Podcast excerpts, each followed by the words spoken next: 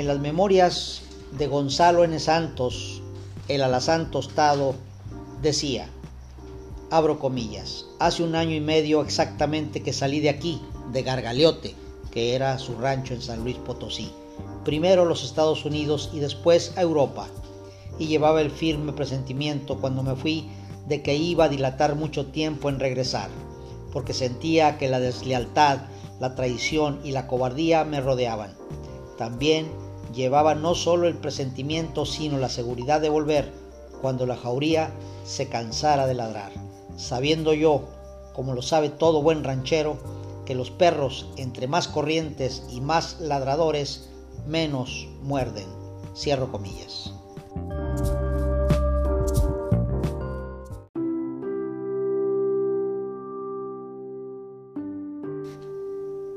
Es un privilegio participar en medios de comunicación, privilegio al que debo corresponder exponiendo temas que espero sean del interés de quien no veo y que en estos momentos quizá me escuche en la Sierra Alta de Sonora, región que sufre por los bestiales crímenes que han sumido a sus pobladores en un estado de angustia, situación que se ha agravado por las crecientes de los ríos que los han incomunicado.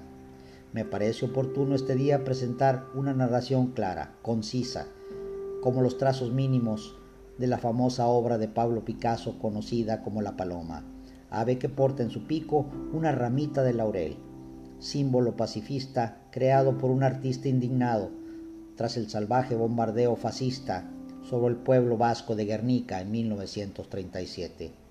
El símbolo de la nobleza de la paloma tiene orígenes bíblicos. Aparece en la arca de Noé como el ave que debía reportar el estado del mundo tras el diluvio universal. Las intensas lluvias que se precipitaron sobre la Sierra Alta sonorense escalaron un nivel catastrófico, provocando furiosos caudales que anegaron cultivos, que arrastraron con ganado y provocaron severos daños a carreteras y puentes. En la Sierra Alta de Sonora se cometió un crimen incalificable contra seres inocentes de las familias Levarón y Langford, familias que con un comprensible dolor alzan la voz clamando por una exigencia muy clara, justicia.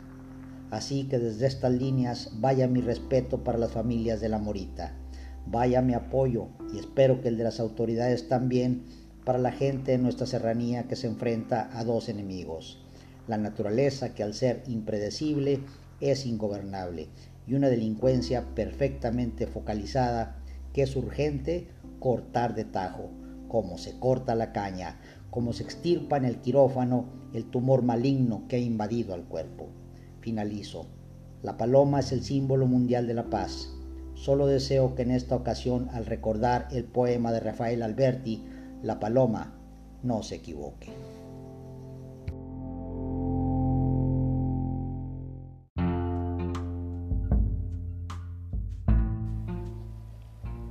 Sergio, Soledad, muy buenos días para ustedes y para el amplio auditorio de Grupo Larsa. La realidad que experimentamos se revela a nuestros ojos en blanco y negro, como se filmaban las películas en el siglo pasado, como las piezas del ajedrez en el antiguo juego que propone una batalla. El momento actual se viste de blanco y negro, negando la gama de los colores de la naturaleza, como la visión acotada que nos condena a relegar los juicios sosegados de la reflexión para dar paso a las respuestas eléctricas, a los pronunciamientos frívolos, a la vulgaridad extrema que nos conduce irremediablemente al enfrentamiento social. Por los días que corren, en nuestra patria chica se palpa un ambiente agresivo que no alcanzo a detectar en qué momento se engendró, pero cuyos efectos saltan a la vista. Las familias fundacionales de Sonora, que fueran símbolos de unión familiar, se disgregaron y al optar por el individualismo egoísta han olvidado las lecciones de vida de sus ancestros, cuyos ejemplos de nobleza y armonía son su legado. En la política estatal, la polarización es evidente, campo minado donde a diario se urden estrategias para desprestigiar al oponente, con pruebas palpables o fabricadas. Lo que importa es desacreditar, dinamitar trayectorias, pisotear dignidades con el deseo de arribar al poder, aunque para lograrlo ni la ética ni la moral sean factores limitantes. Los organismos gremiales, así como las agrupaciones vecinales, se contagiaron también del virus maligno que los ha infectado de malas voluntades y odios irrefrenables. Si lo que se buscaba era dividir y confrontar, la mezquindad se ha cumplido al pie de la letra. No me preocupan mayormente los baches de la ciudad, pues con buena voluntad y el presupuesto justo, los constructores lo resuelven. Me alertan y mucho los baches profundos en los que cae una comunidad dividida y enfrentada problemática que exige otro tipo de atención. Si este día mi comentario lo percibió un tanto pesimista, está usted en lo correcto, aunque en mi descargo debo asegurar que no es una visión en blanco y negro, sino una de gama cromática amplia, que se nutre de lo que observo, de lo que escucho, de lo que leo. Si alguien me preguntara por el remedio a esta situación, me limitaría a recordar que en un parque observé las hojas amarillentas de un periódico revolotear al ritmo de un viento caprichoso, y entonces comprendí que la respuesta está ahí, en el viento. Que pasen todos un día muy musical.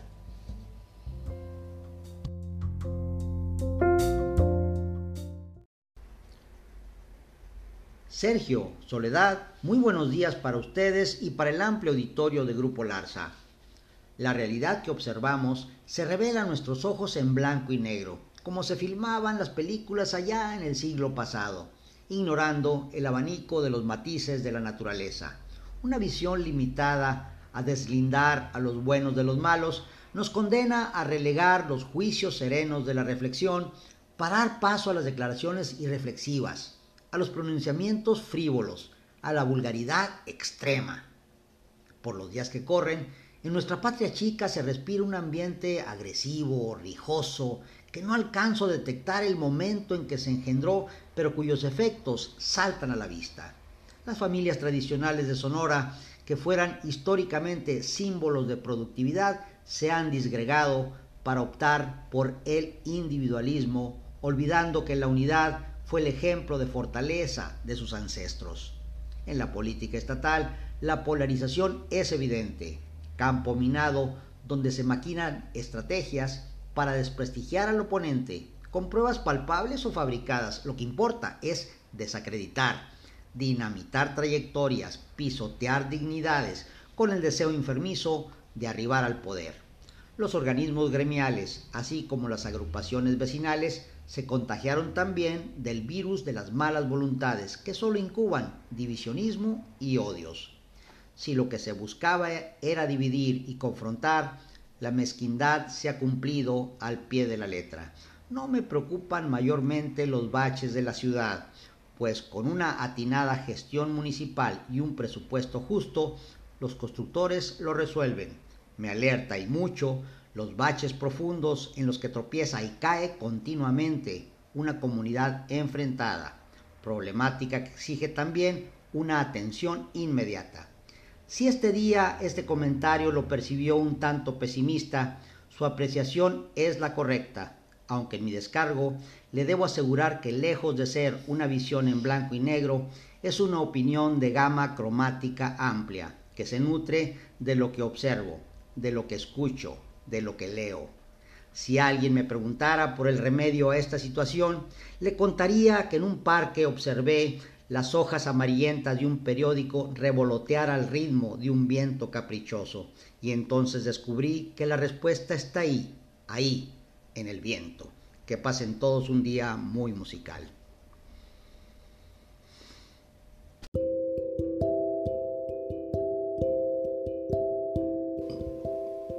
Sergio, Soledad, en esta fría mañana reciban un caluroso saludo ustedes y el vasto auditorio de Grupo Larza.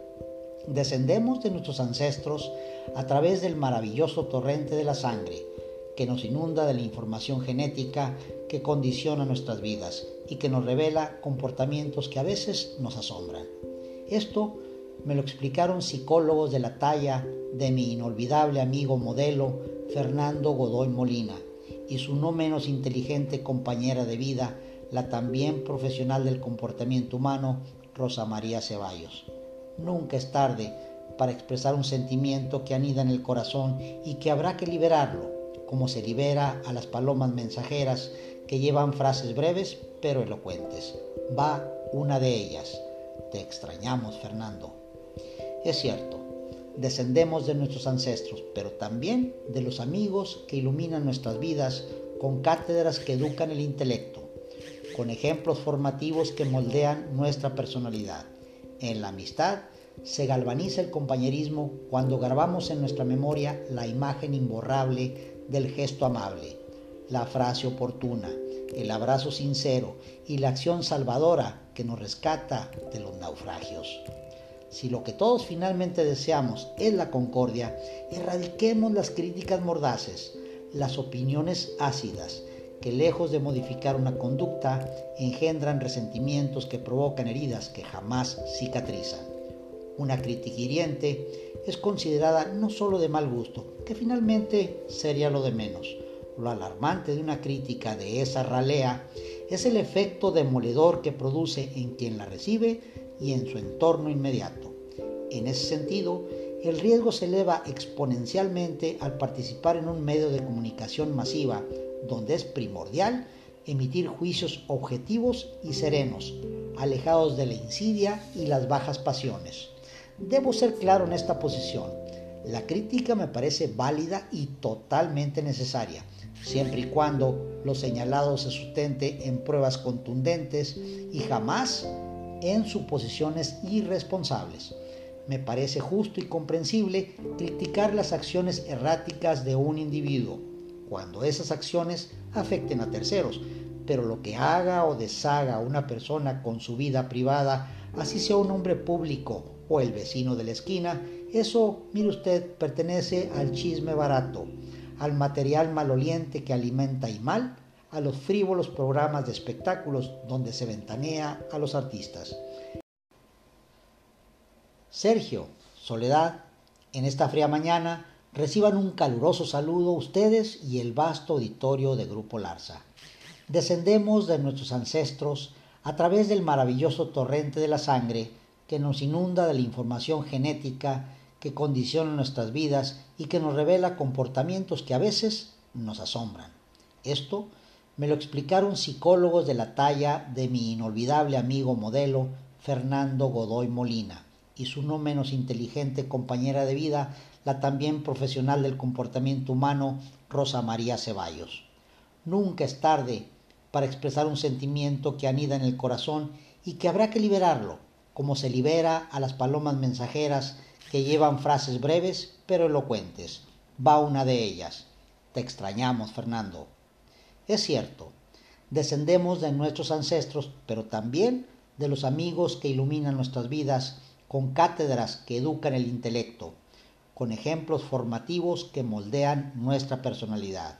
En la amistad se galvaniza el compañerismo cuando grabamos en nuestra memoria la imagen imborrable del gesto amable, la frase oportuna, el abrazo sincero y la acción salvadora que nos rescata de los naufragios. Si lo que todos finalmente deseamos es la concordia, erradiquemos las críticas mordaces, las opiniones ácidas, que lejos de modificar una conducta, engendran resentimientos que provocan heridas que jamás cicatrizan. Una crítica hiriente es considerada no sólo de mal gusto, que finalmente sería lo de menos. Lo alarmante de una crítica de esa ralea es el efecto demoledor que produce en quien la recibe y en su entorno inmediato. En ese sentido, el riesgo se eleva exponencialmente al participar en un medio de comunicación masiva, donde es primordial emitir juicios objetivos y serenos, alejados de la insidia y las bajas pasiones. Debo ser claro en esta posición. La crítica me parece válida y totalmente necesaria, siempre y cuando lo señalado se sustente en pruebas contundentes y jamás en suposiciones irresponsables. Me parece justo y comprensible criticar las acciones erráticas de un individuo cuando esas acciones afecten a terceros, pero lo que haga o deshaga una persona con su vida privada, así sea un hombre público o el vecino de la esquina, mire, eso pertenece al chisme barato, al material maloliente que alimenta y mal a los frívolos programas de espectáculos donde se ventanea a los artistas. Mantengamos limpios nuestros espacios de acción. Exijamos lo justo, sí, simplemente lo que cada uno de los mexicanos merecemos. Pero para que esto suceda, aportemos nuestra rectitud en los marcos de la honestidad y el trabajo. Y sólo así, cumpliendo con los compromisos que nos marquemos nosotros mismos, nuestro país avanzará por la ruta que todos deseamos. Finalizo. Vaya mi cariño perenne para todos aquellos amigos que perdí en el 2019. Sé que hoy se encuentran lejos de mi vista, pero estarán siempre muy cerca de mi corazón. Que pasen todos un día muy musical.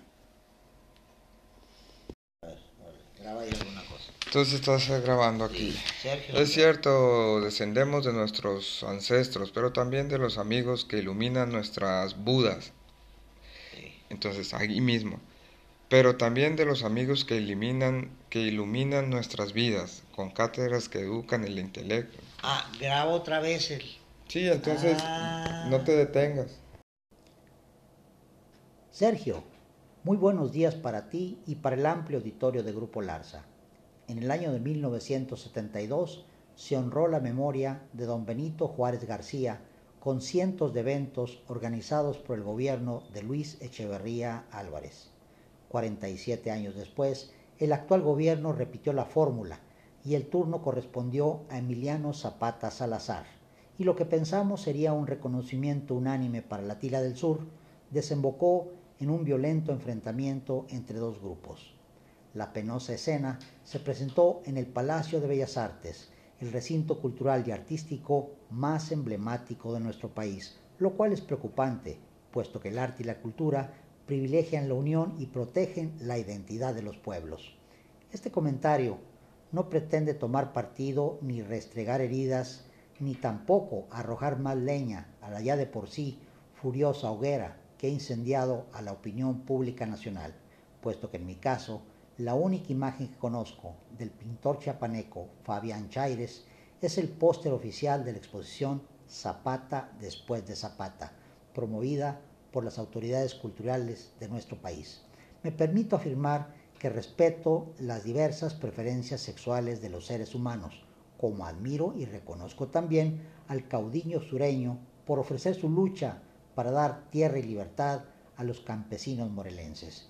Me parece que lo que realmente importa es lo que las personas tienen arriba de los hombros, donde se ubica el órgano de la inteligencia. Sin embargo, al enterarme por los medios de comunicación que la citada obra de Fabián Chaires ha sido reproducida y vendida en medio de una gran demanda, recordé una anécdota que me contó el escritor Miguel Méndez, orgullo del Claro, municipio de Santana, Sonora. Miguel Méndez fue un destacado escritor del movimiento chicano con una producción de nueve obras literarias que lo llevaron a obtener el premio José Fuentes Mares en 1991 y el mismo año fue candidato a recibir el Premio Nobel de Literatura y aunque no lo obtuvo, la sola mención fue motivo de orgullo para el sonorense. En su obra brilla su primer libro, Peregrinos de Aztlán, un clásico de la literatura chicana que revela las lamentables condiciones de vida de los mexicanos radicados en las zonas fronterizas de la Unión Americana. En 1974, Miguel Méndez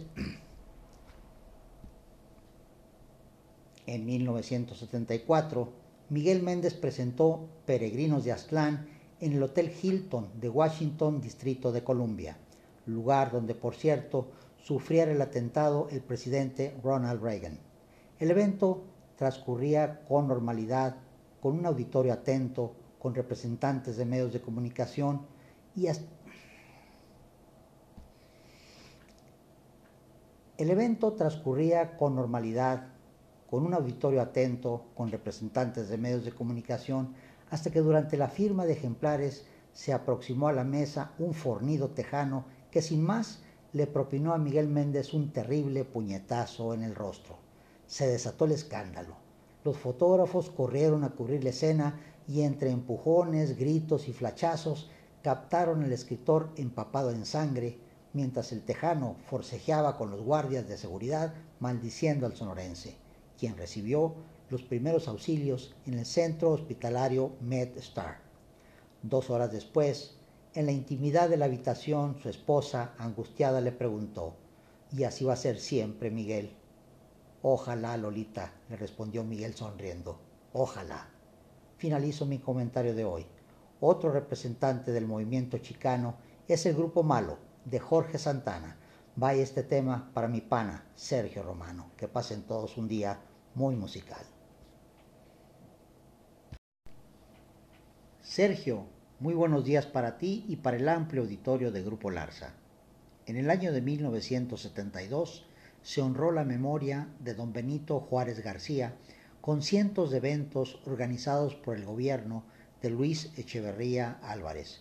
47 años después, el actual gobierno repitió la fórmula y el turno correspondió a Emiliano Zapata Salazar.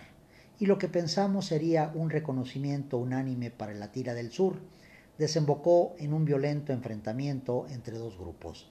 La penosa escena se presentó en el Palacio de Bellas Artes, el recinto cultural y artístico más emblemático de nuestro país, lo cual es preocupante, puesto que el arte y la cultura privilegian la unión y protegen la identidad de los pueblos.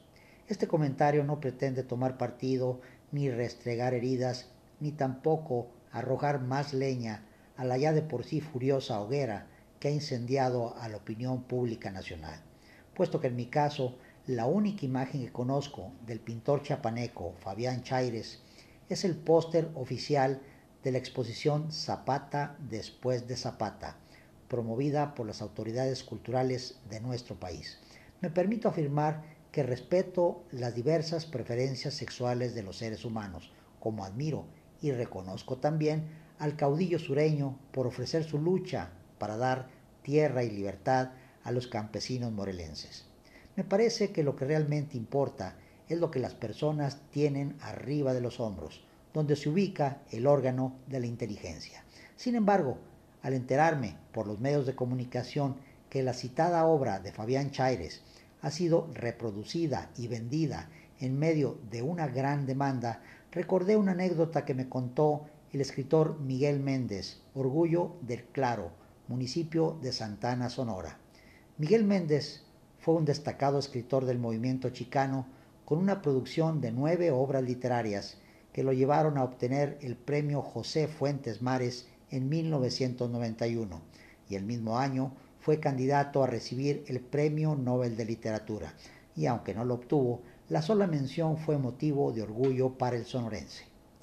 En su obra brilla su primer libro Peregrinos de Aztlán, un clásico de la literatura chicana que revela las lamentables condiciones de vida de los mexicanos radicados en las zonas fronterizas de la Unión Americana.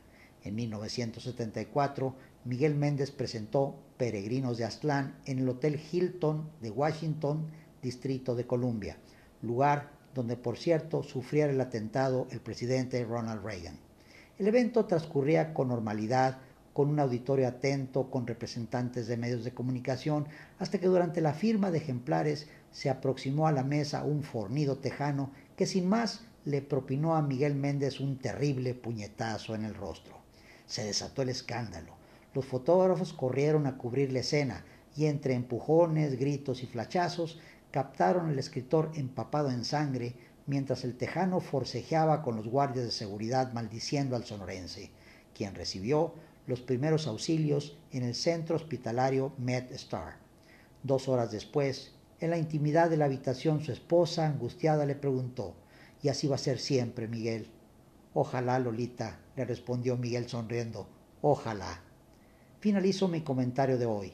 Otro representante del movimiento chicano es el Grupo Malo de Jorge Santana. Vaya este tema para mi pana Sergio Romano. Que pasen todos un día muy musical.